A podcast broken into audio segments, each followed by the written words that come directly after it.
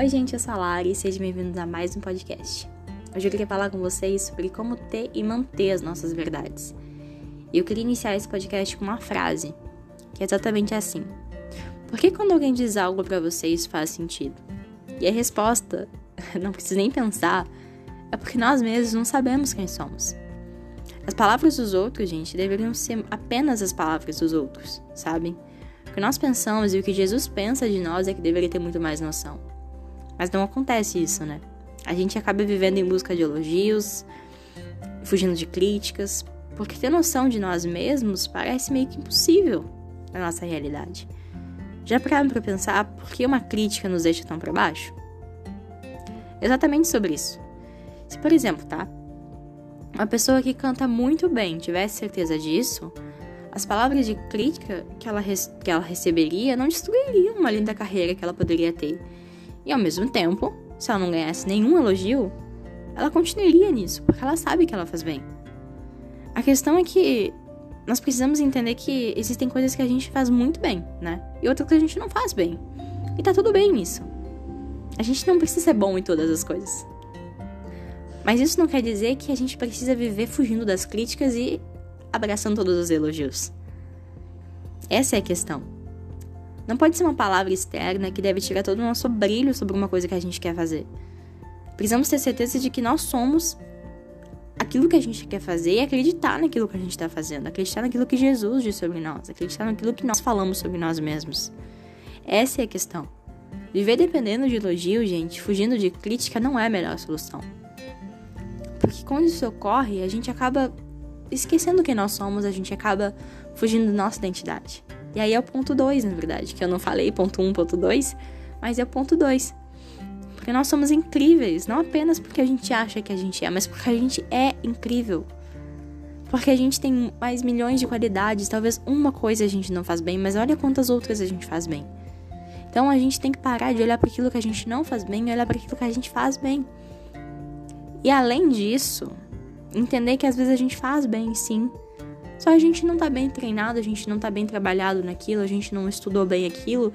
E a gente pode ser muito melhor naquilo do que a gente tá sendo agora. Entendem?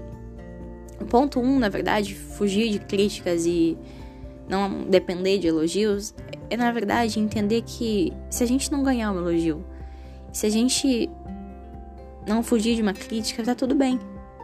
Porque as críticas elas vão vir, gente. Isso é normal. E às vezes tu não vai receber nenhum elogio. Isso precisa estar tá tudo bem, entende?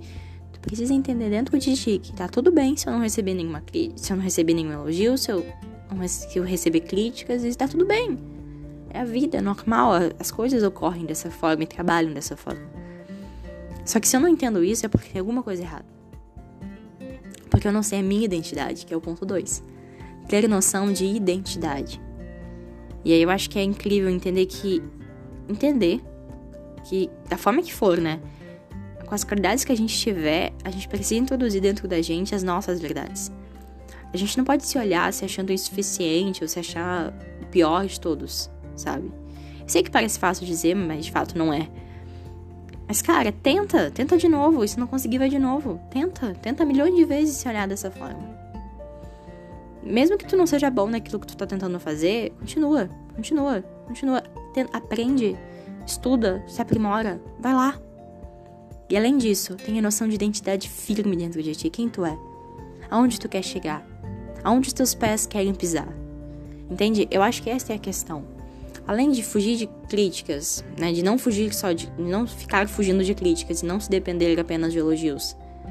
Além de ter noção de identidade, para entender o que eu sei fazer e o que eu não sei fazer na questão de qualidades, eu entender a questão de identidade na questão de quem eu sou. Te conheça, se conheça. O que que tu faz bem e o que que tu não faz bem? Onde são suas habilidades e quais não são tuas habilidades?